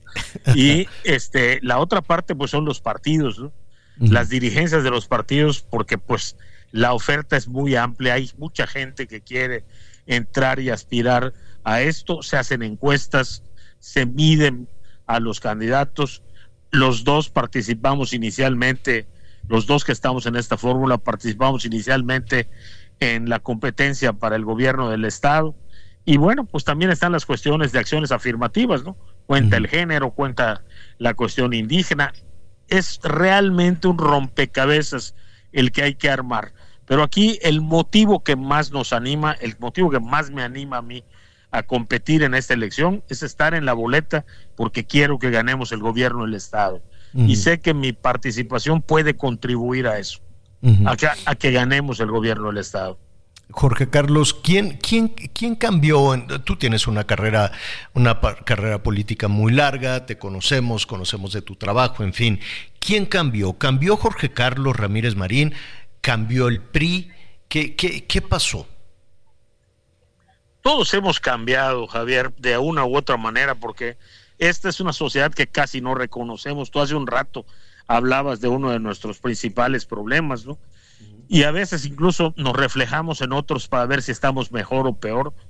Pero si te gusta la política y si lo que quieres es cambiar las cosas, tienes que identificar dónde estás parado y también qué queda de, lo, de donde estuviste parado originalmente y si vale la pena que sigas sosteniendo las mismas banderas. Mira, cuando me preguntaban sobre por qué no había permanecido en el PRI, me decían 44 años en el PRI y ahora te pasaste al verde y les decía yo, sí, claro, es cierto, 44 años llevando como adversario al PAN en una pelea franca, abierta, honesta, competimos y ahora me dices que vas a hacer una negociación con el PAN.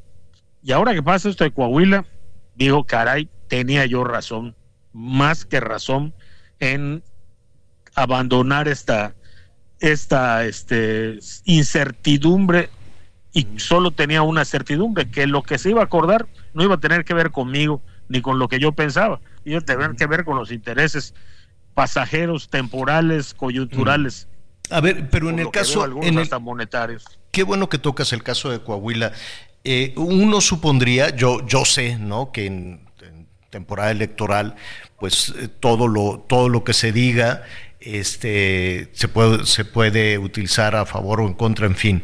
Pero la percepción que queda de los ciudadanos es que, que de alguna manera cuando se unen, eh, Morena con el Verde, con el PT, o de pronto si Movimiento Ciudadano se va a integrar a algún lado, uno pensaría que, hay una especie de negociación.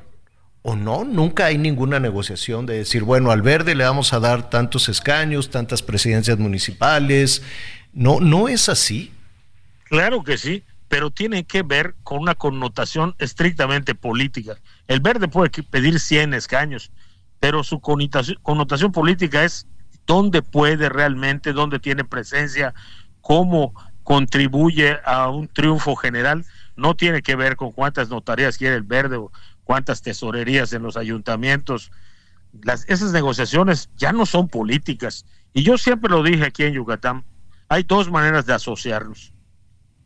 Discutir políticas y definir qué acciones, qué plan de trabajo vamos a tener, o la otra pues es asociación delictuosa, es asociación en modalidad de pandillerismo vamos por esto, este es el botín, vamos a repartirlo. Eh, pues ya eh, de alguna manera Morena, el Partido Verde, los, los eh, aliados, por así decirlo, de Morena, ya han presentado a sus precandidatos. ¿Esa, ¿Esa es la palabra correcta? ¿Tú todavía eres un precandidato o ya eres... Un precandidato único, sí. O sea, quiere decir que en esta, en esta este, entidad no hay otros candidatos de Morena, solamente en calidad de precandidatos tiene dos. La senadora Camino Farhat, que va en primera fórmula, y Ramírez Marín, que va en segunda fórmula. ¿Eso qué quiere decir que vas en segunda fórmula? En segunda fórmula quiere decir que tienes que ganar la elección. Mm, tienes que no tienes derecho a ser la no tienes derecho a ser la primera minoría. Ya, o sea, es decir, y no aspiro a ser la primera minoría, quiero ganar. Esa, eso, eso es lo que te iba a preguntar, pero eh, tienes que salir a... No, pues definitivamente. En la vez anterior también salí y ganamos. Ya entraron dos senadores, de hecho entró la senadora Camino y tu servidor, pero en aquella fuimos al revés. Yo fui primero y ella fue segunda. Hoy vamos ella primero y yo segunda. Yo pues, estoy eh, seguro que vamos a ganar, nos va, nos va a ir bien. Eh, ¿qué, es lo que sigue? Eh, bueno, te, voy a ser, eh, te voy a ser honesto, Jorge Carlos. Nos cuesta mucho trabajo a los ciudadanos ya entender que si la pre-pre-campaña, la otra campaña, la intercampaña, la campaña de de veras, la de espérate tantito, es campaña. Toda la no, no, ¿No crees tú que ya debería de modificarse las reglas? Yo creo, yo creo que tenemos que hacer un replanteamiento. Tenemos que abandonar esa hipocresía. Estoy absolutamente de acuerdo contigo. Esa hipocresía solo cuesta más dinero en algunos casos facilita la utilización de recursos públicos porque tienes un alcalde que está imparable haciendo campaña. No es lo mismo que un diputado o un senador que no tienen recursos a su disposición, pero imagínate tú, un presidente municipal, cuánto puede hacer. Y esas cosas sí tenemos que replantearlas. Y pues estos periodos de supuesto silencio, pues igual. Claro, claro. Todo, todo, eso, a ver, ¿qué tiene de malo? Mejor hacer las cosas con claridad y con transparencia y así, y así nos vamos a entender mejor. Jorge Carlos Ramírez Marín. eh, ¿perdón? Hasta el último día de la elección hay campaña. En muchos países, ah, hasta el último día antes de la elección hay campaña. Claro, así, así es.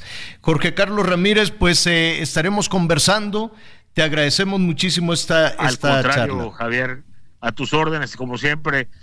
Muchas gracias. No, al contrario, gracias. Buenas tardes, saludos a Yucatán, nuestros amigos que nos sintonizan por allá en el Heraldo, en el Heraldo Radio Yucatán. Ya viene el fútbol, ya habrá de nueva cuenta, se van a modificar este, pues muchas de, muchas de, de, de las actividades, sobre todo, ¿qué días? ¿Cómo va a estar el fútbol? Bueno, déjeme preguntarle a un especialista, inicia la Liga MX Inicia además con nuevas reglas. Imagínese que en las elecciones hubiera un bar.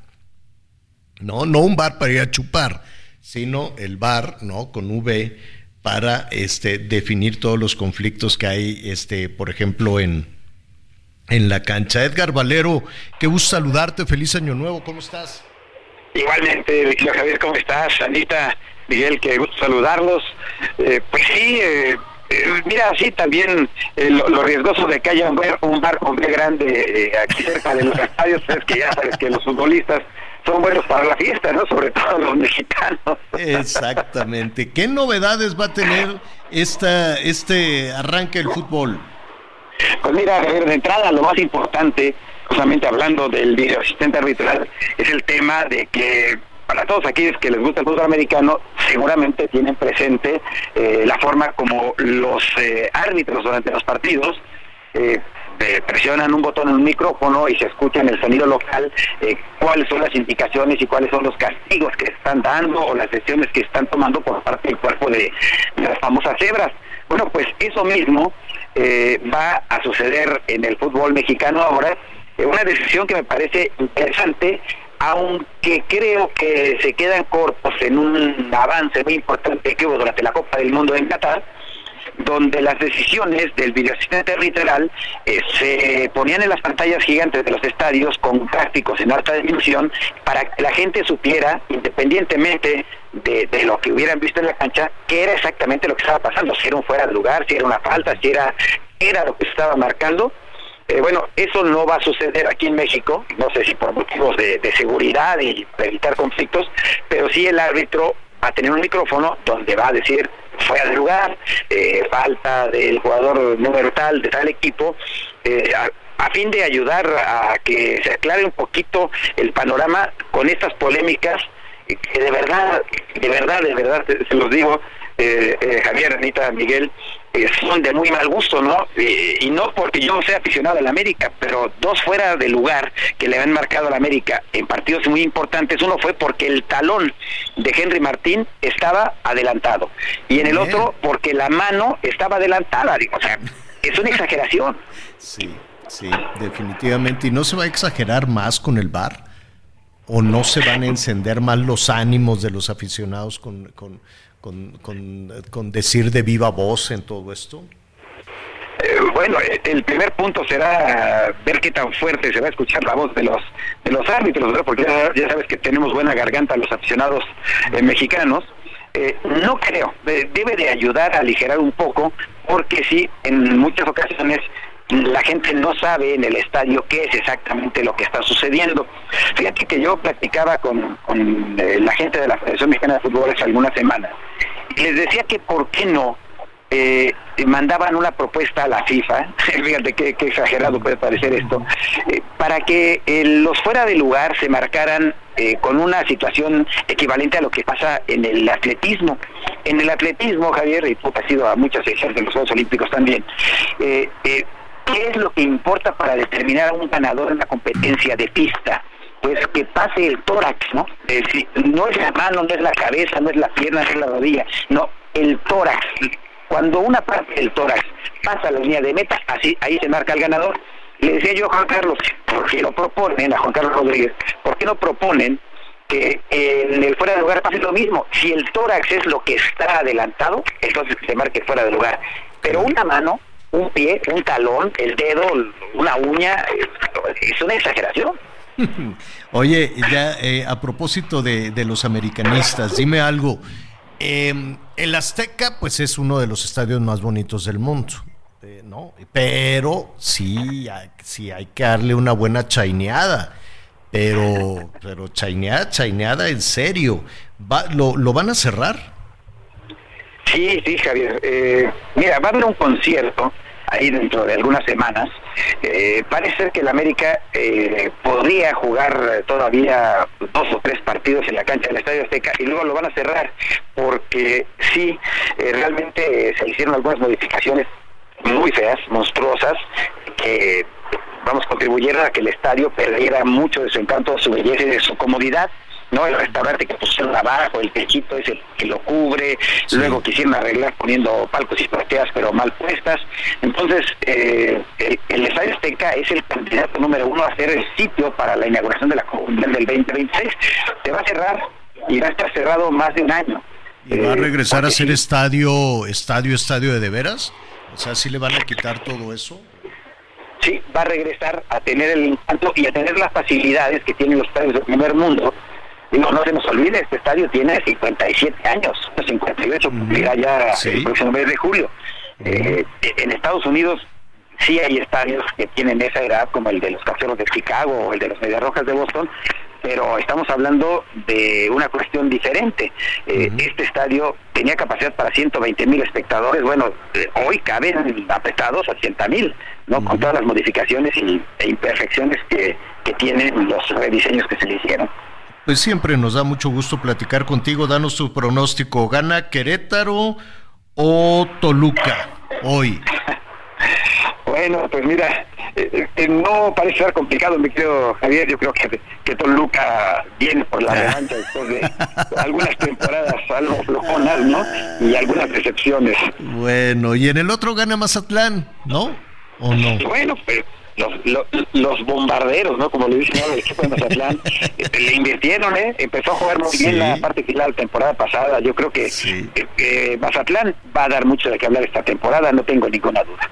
Bueno, pues Edgar, feliz año nuevo. Gracias, vamos a tener mucho tema ahora que arranca de nueva cuenta el fútbol mexicano. Muchísimas gracias, Edgar. Al contrario, Javier Miguel, un abrazo. Y ahí viene el Super Bowl, ¿eh? Ahí estaré. Ah, es cierto. Los próximos pues ya, ya, cuanto antes retomemos el tema. Gracias. A ti, gracias. Buenos, buenos días. gracias y, y, saludos a los aficionados allá del Mazatlán. Saludos al tío Richie que la verdad está siempre muy, muy entusiasmado. Muy pendiente. Oye, Javier, antes de despedirnos, recordar que a partir de hoy, de, a partir de este viernes 12 de enero, ya no habrá tránsito vehicular en la zona de la Plaza de la Constitución, en todo el circuito de la Plaza de la Constitución, así que nuestros amigos que vengan el fin de semana, pues a tomar sus precauciones porque ya todo será peatonal. Sí, vamos a platicar con el Martí Batres, pero el lunes. Miguel Aquino, gracias. Buen fin de semana, señor. Gracias. Gracias, Anita Lomelín. Gracias, feliz cumpleaños, Javier. Nos vemos lunes. Gracias. todavía falta, todavía falta. Pues, no, ya empezaron los festejos oficialmente. Es un, como la precampaña es prefestejo. Ah, Yo lo espero a las diez y media en Hechos Azteca 1. Siga con nosotros en el Heraldo Radio.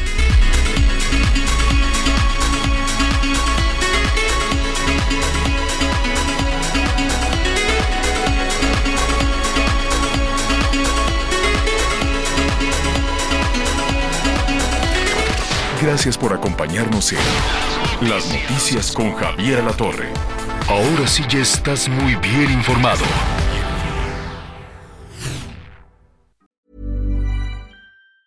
Planning for your next trip? Elevate your travel style with Quince. Quince has all the jet-setting essentials you'll want for your next getaway, like European linen, premium luggage options, buttery soft Italian leather bags, and so much more and it's all priced at 50 to 80% less than similar brands. Plus, Quince only works with factories that use safe and ethical manufacturing practices. Pack your bags with high-quality essentials you'll be wearing for vacations to come with Quince. Go to quince.com/trip for free shipping and 365-day returns.